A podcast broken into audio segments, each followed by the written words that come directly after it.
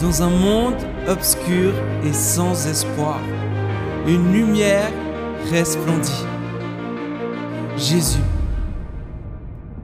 Son visage nous est inconnu, mais ses paroles transforment nos vies encore aujourd'hui. Jésus, pain de vie, source d'eau vive, lumière du monde, aimant, roi des rois, rédempteur, bon berger, parole de Dieu, visage de Dieu, voix de Dieu, Dieu. Dieu ami, Dieu qui vit, chemin, vérité, vie. Jésus, tout simplement Jésus. J'ai une question pour vous ce matin. Jusqu'où es-tu prêt à aller pour Dieu?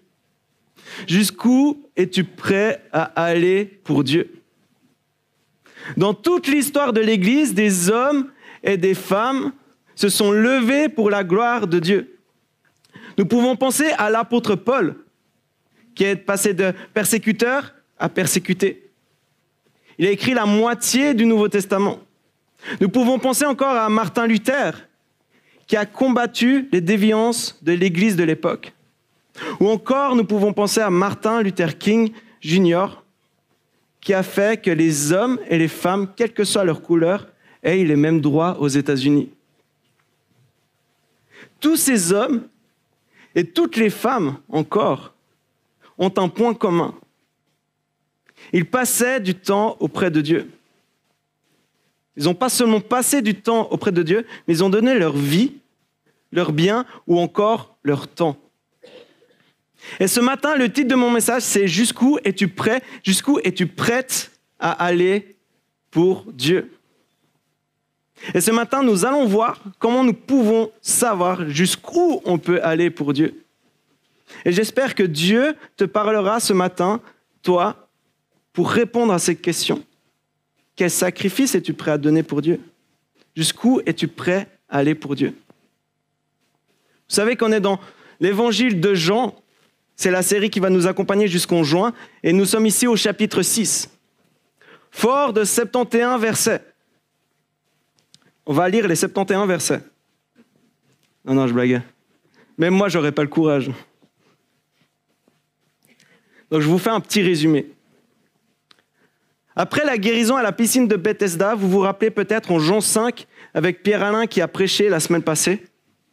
Jésus était au bord du lac de Galilée. Devant lui, une foule de personnes. Des milliers de personnes sont là. C'est alors qu'il se tourne vers Philippe et dit, Philippe, où est-ce qu'on peut acheter à manger pour toutes ces personnes? Comme ça. Philippe regarde 5000 hommes. Certains commentateurs vont dire qu'il n'y a pas les femmes, il n'y a pas les enfants. Donc entre 5 et 15 000 personnes. Puis Jésus se tourne vers Philippe et il fait Est-ce qu'on a assez d'argent? Imaginez la tête de Philippe un instant. Regardez toute cette foule, puis se dire bah, euh, Ouais, on va chercher. Il va chercher, il revient vers Jésus et puis il dit euh, voilà un petit peu d'argent, on peut peut-être acheter quelques pains, mais bon, pour 10-15 000 personnes, ça risque d'être compliqué. Et là, André, le frère de Simon, il arrive, il fait Jésus, j'ai de la nourriture, j'ai cinq pains et deux poissons, mais je doute que ça suffise. Jésus, qu'est-ce qu'il fait? Il fait asseoir tout le monde. Il 10-15 000 personnes devant lui. Il prend le repas et il prie pour ce repas. J'imagine vraiment la personne au premier rang se dire Yes, j'aurais peut-être une miette. Deuxième rang, on ne se fait pas de soucis, de toute façon, on n'aura rien. On n'aura rien. Après le Amen de Jésus, les disciples prirent les, pains et les poissons et commencèrent à distribuer. Premier rang, oh yes On a quand même un peu plus que prévu. Deuxième rang, eh tiens, on a, on a de la nourriture. Troisième, quatrième, dixième rang, vingtième rang, là, il y a un truc qui cloche. Il y avait cinq pains et deux poissons. Comment ça se fait qu'on ait encore à manger? Et les disciples continuent, continuent dans les rangs, et ils reviennent et puis ils font Jésus, il nous reste douze paniers. Douze paniers. Et les gens, ils se disent, hum, il y a quelque chose qui est incroyable. il y a peut-être un miracle. Et c'est là qu'ils voient Jésus comme un prophète et comme un roi, il leur a donné à manger. Et Jésus, sachant cela, il fait quoi? Il part, il fuit, il part.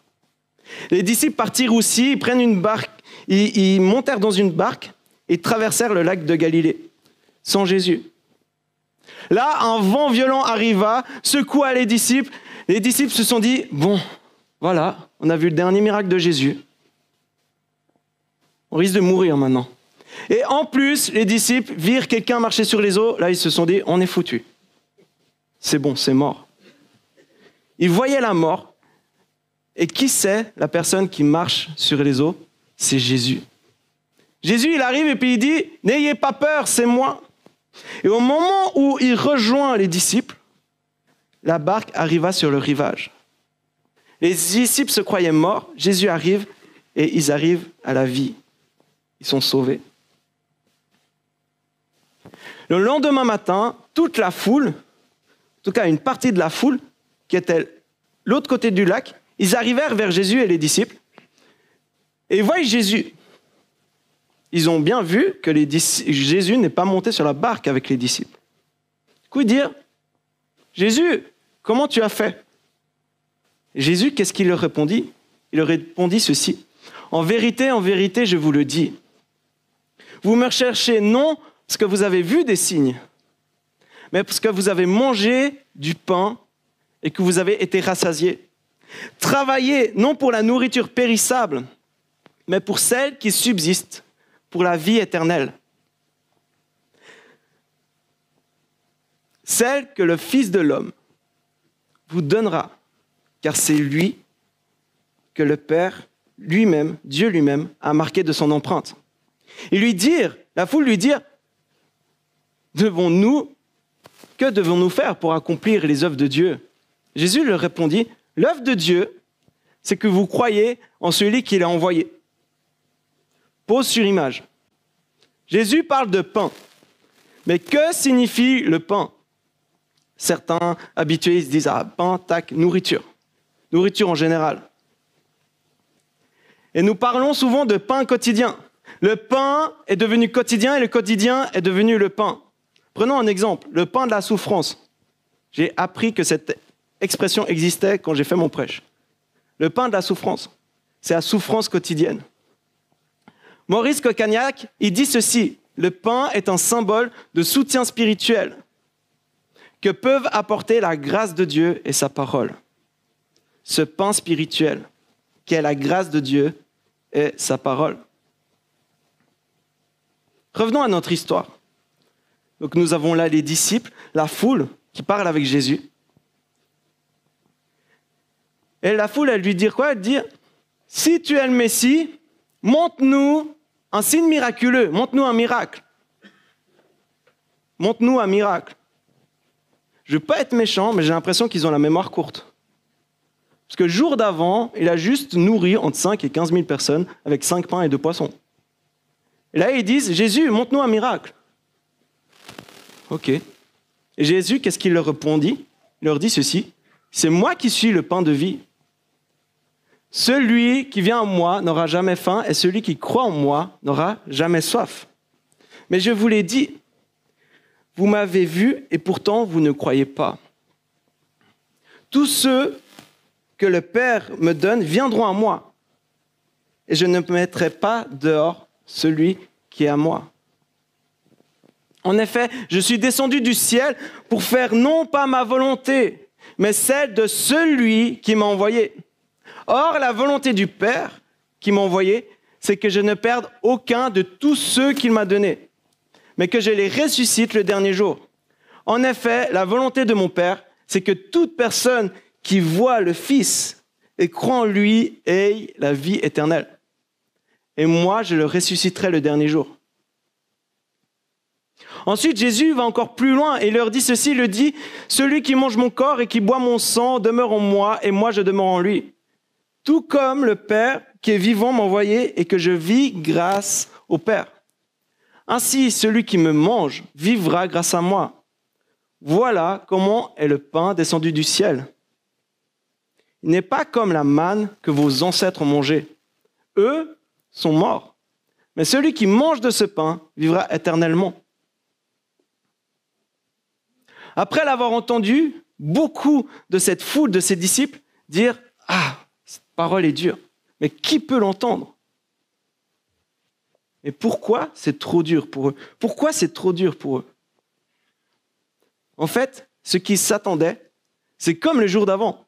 Jésus, donne-nous de pain, nous avons faim. Ce sont des estomacs sur pattes. Ils s'attendaient à un roi, à un roi qui arrive et puis qui donne du pain, du vin et des jeux. Pourtant, Jésus, il va encore plus loin. Il leur demande une vraie relation. Mais eux, ils voulaient seulement du pain, de la nourriture, et non une vraie relation, et encore moins une leçon théologique. Jésus voulait leur offrir une nourriture qui rassasie éternellement, et eux, ils veulent juste de l'eau et de la farine. Et ça, ils ne l'ont pas pigé. Jésus savait en lui-même que ses disciples, que cette foule murmurait à ce sujet. Il leur dit, cela vous scandalise. Si vous voyez le Fils de l'homme monter là où il est auparavant, c'est l'Esprit qui fait vivre. L'homme n'arrive à rien. Les paroles que je vous dis sont esprit et vie. Mais il y en a parmi vous quelques-uns qui ne croient pas. Jésus savait qu'ils ne croyaient pas. Et Jésus savait même celui qui allait le trahir à ce moment-là. Et il ajouta ceci, voilà pourquoi je vous ai dit que personne ne peut venir à moi, à moins que cela ne lui soit donné par mon Père. Et dès ce moment, beaucoup de la foule partirent. Partirent. Ils disent, oh non, ils ne donnent pas du pain, j'ai faim, je vais manger. Ils partent, ils partent. Et Jésus se retrouve avec ses douze disciples et puis il dit, et puis vous, vous restez? Et Simon-Pierre, dans sa fougue, il lui dit, Seigneur, à qui irions-nous? Tu as les paroles de la vie éternelle. Et nous, nous croyons et nous savons que tu es le Messie, le Fils du Dieu vivant. Et nous, nous croyons et nous savons que tu es le Messie, le Fils du Dieu vivant. Voilà, nous avons fait les 71 versets. Merci de votre patience. Je vous invite à lire, à relire ce passage pendant votre journée, pendant votre semaine, même en famille. Ce passage est tellement profond. J'aurais pu dire beaucoup de choses. On aurait pu dire beaucoup de choses. Les commentateurs ont dit beaucoup de choses. Mais bon, à midi, nous devons aller manger. Du coup, j'ai dû faire du tri. Revenons à cette question du début. Jusqu'où es-tu prêt à aller pour Dieu? Jusqu'où es-tu prêt à aller pour Dieu? Jusqu'où la foule avait été prête à aller pour Dieu? Jusqu'au moment où Jésus leur demande quelque chose? Jusqu'où la foule avait été prête à aller pour Dieu, pour Jésus, jusqu'au moment où Jésus leur demande quelque chose? Nous, sommes-nous les disciples qui partent lorsque c'est trop difficile. Ou sinon, à la limite, Jésus, il est là-bas, moi je suis là, je suis bien dans mes baskets ici. Peinard, je laisse un peu Jésus de côté, mais je ne je pars pas non plus, je suis un peu tiraillé. Ou sinon, est-ce que nous sommes comme ces disciples qui restons vers Jésus et puis on dit, mais à qui irions-nous? Ou nous voulons nous approcher toujours plus, toujours plus, toujours plus de Jésus, de Dieu? Nous voudrions peut-être tous répondre, moi, je suis un des douze. Ou moi, j'aimerais être un des douze. Un qui se rassasie de ce pain spirituel auprès de Dieu tous les jours. Mais est-ce que nous le sommes vraiment? Est-ce que nous sommes des personnes un des douze? Ce matin, je vais vous parler de deux personnes. Deux personnes qui ont chacun donné quelque chose pour Dieu. Commençons avec frère Laurent de la Résurrection. C'est un bonhomme que j'aime beaucoup. Frère Laurent de la Résurrection est un convert de l'Église catholique.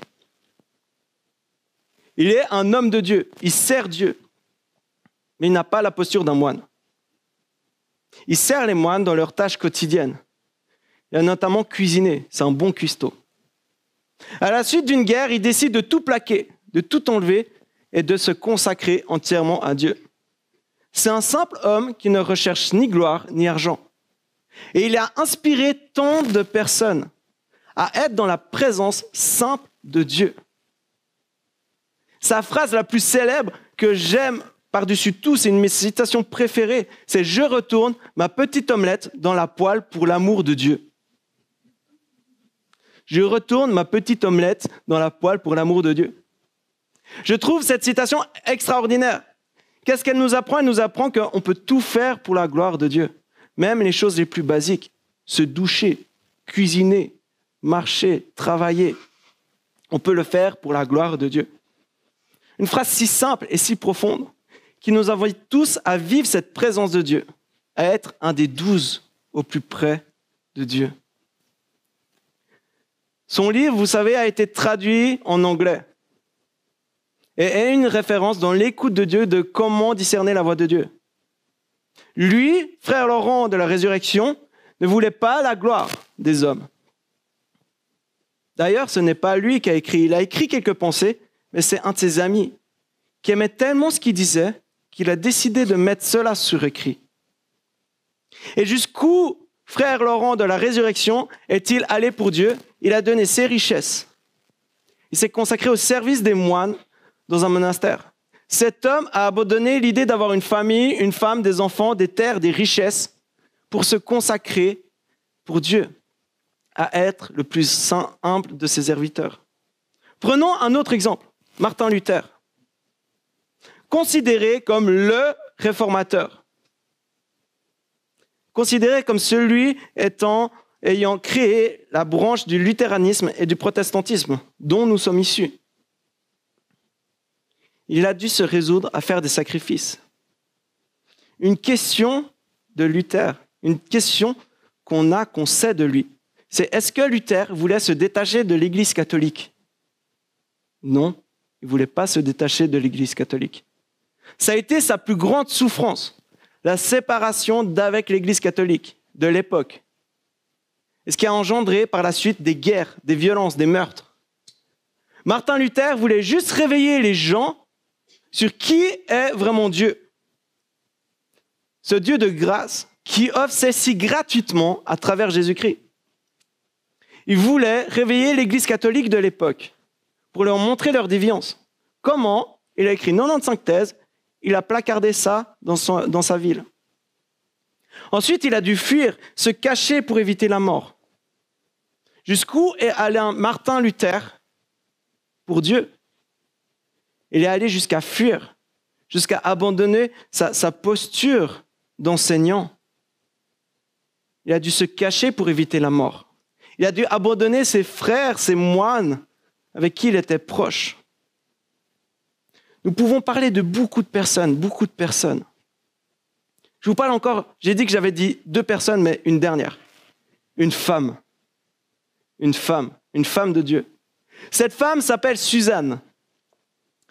Suzanne Wesley. Wesley peut-être vous dit quelque chose, c'est la mère de John et de Charles Wesley. Cette femme a été une femme de Dieu, comme beaucoup ne le savent pas. Cette femme s'est consacrée à ses dix enfants. Sur 19 grossesses, elle s'est consacrée à ses dix enfants qu'elle a eus avec Samuel Wesley. À la suite d'un différend avec son mari, ils se séparent. Lui était pasteur anglican. Elle, se retrouve avec ses dix enfants et l'église. L'église d'environ 200 personnes. Jusqu'où est allée Suzanne Wesley pour Dieu? Elle est allée jusqu'au point de tout donner pour l'éducation de ses enfants et pour la paroisse. Lorsque nous voyons le renouveau spirituel qu'il y a eu en Angleterre grâce aux deux frères Wesley, nous pouvons imaginer la force de cette femme, de cette mère qui a tout donné pour Dieu à travers ses enfants. Toutes ces personnes qu'on a vues ont un point commun un point commun qui peuvent nous faire peur. Ils ont fait des choses extraordinaires, c'est clair. Nous pourrons encore parler encore de beaucoup de personnes. L'abbé Pierre, qui est plus récent déjà, Saint François d'Assise, Jean, Calvin, etc., etc. Mais ce point commun de toutes ces grandes personnalités, de toutes ces personnes qu'on connaît, qui peut nous faire peur, c'est l'ampleur du sacrifice qu'ils ont fait pour Dieu. C'est beau et effrayant. En lisant ces histoires, en écoutant ces histoires, nous avons l'impression que faire la volonté de Dieu implique énormément de sacrifices. Cette crainte, personnellement, quand je lisais ces histoires, j'étais là, ah Jésus, c'est incroyable, j'ai bien envie de me donner comme ça pour toi. Mais vivre ce qu'ils ont vécu, hmm, peut-être pas. Peut-être pas. Et cette crainte, elle, se traduisait, euh, ouais, et si, et si je dis que je veux tout donner pour Dieu, que je veux aller où il veut, à Djibouti par exemple, où il veut, je risque de finir missionnaire, être loin de ma famille, être loin de mes amis, ou je risque d'être pauvre, ou je risque d'être célibataire jusqu'à la fin de mes jours, ou je risque de devoir souffrir le martyr pour Dieu. Donc je crois que je vais vivre ma vie ici avec Dieu et je ne vais pas trop demander quels sont les projets parce que je n'ai pas envie de... Voilà, vous m'avez compris. Et cette crainte, frères et sœurs, a été celle des disciples. Celle des disciples, celle de cette foule de disciples qui sont partis. Ils n'ont même pas voulu essayer. Cela leur coûtait trop cher personnellement. Et tu as peut-être cette crainte. J'ai aussi cette crainte. Des fois, tu sais que si tu t'approches de Dieu, il y aura des choses que tu devras changer, mais que tu ne veux pas. Vous savez, on est là, oui, je veux donner jusqu'à là, mais après, euh, c'est négociation. Hein. Ou encore, si tu t'approches de Dieu, tu crains qu'il t'envoie où tu ne veux pas du tout aller. Et vous savez, Dieu va nous montrer le petit sacrifice, le petit pas que vous allez faire. Je vais commencer là, parce qu'après Sylvain, il m'a dit, surtout Guy, tu ne dépasses pas l'escalier. Seigneur, j'aimerais bien lire un peu plus ma Bible. Allez, hop. Waouh, c'est incroyable. Seigneur, aide-moi à plus prier. Allez, je fais encore ce pas. Waouh, je commence à prier sur ma, dans ma douche, dans les toilettes, n'importe où. Quand je retourne ma petite, ma petite omelette dans la poêle. Seigneur, aide-moi à, aller plus à l'église. Seigneur, aide-moi à avoir une relation plus avec toi.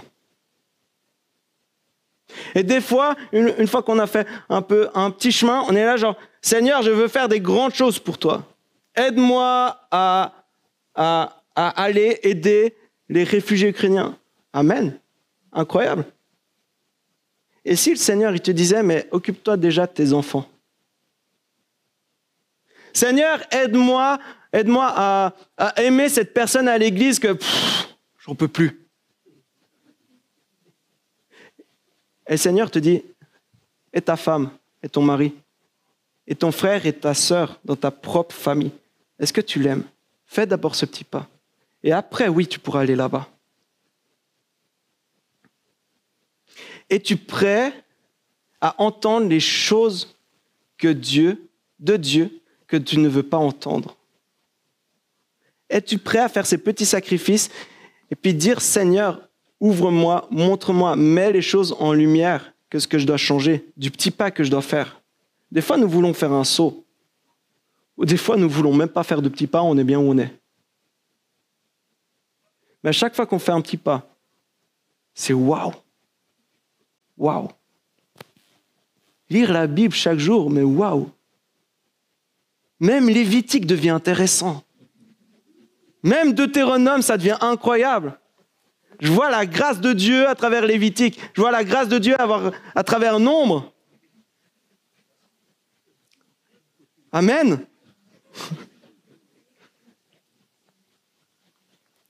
Vous savez, la foule n'était pas prête à entendre. Elles n'étaient pas prêtes à faire ce pas, de croire que Jésus était le Fils, le Fils de Dieu.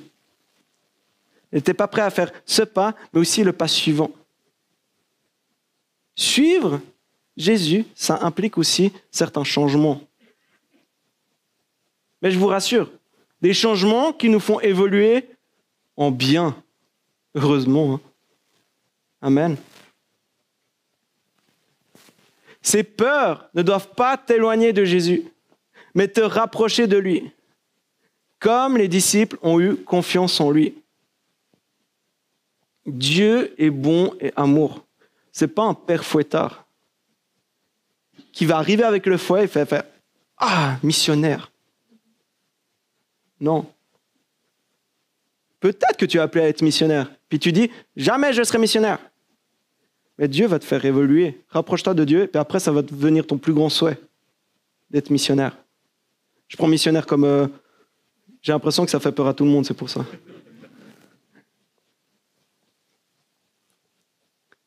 Jusqu'où es-tu prêt à aller pour Dieu, pour vivre ce pain spirituel quotidiennement Il y a un petit détail que je ne vous ai pas dit.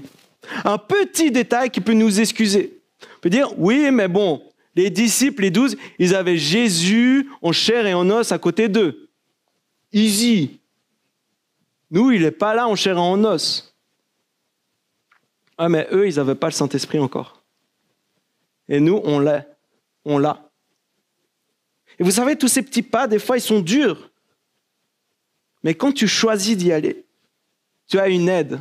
Et cette aide est le Saint-Esprit. A-t-on un autre exemple qui décrit ce que je viens de dire?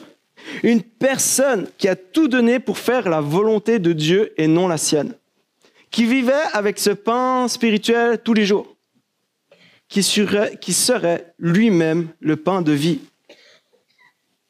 Jésus. Tout simplement Jésus. Il y a quelque chose qui m'a interpellé dans la réaction de Jésus face à la foule. Il voulait le faire roi, et qu'est-ce qu'il fait? Jésus fuit. Car il savait que ce n'était pas la volonté de Dieu qui devienne roi à ce moment-là. Savoir ce qu'est la volonté de Dieu est une chose bien difficile et qui demande beaucoup d'humilité.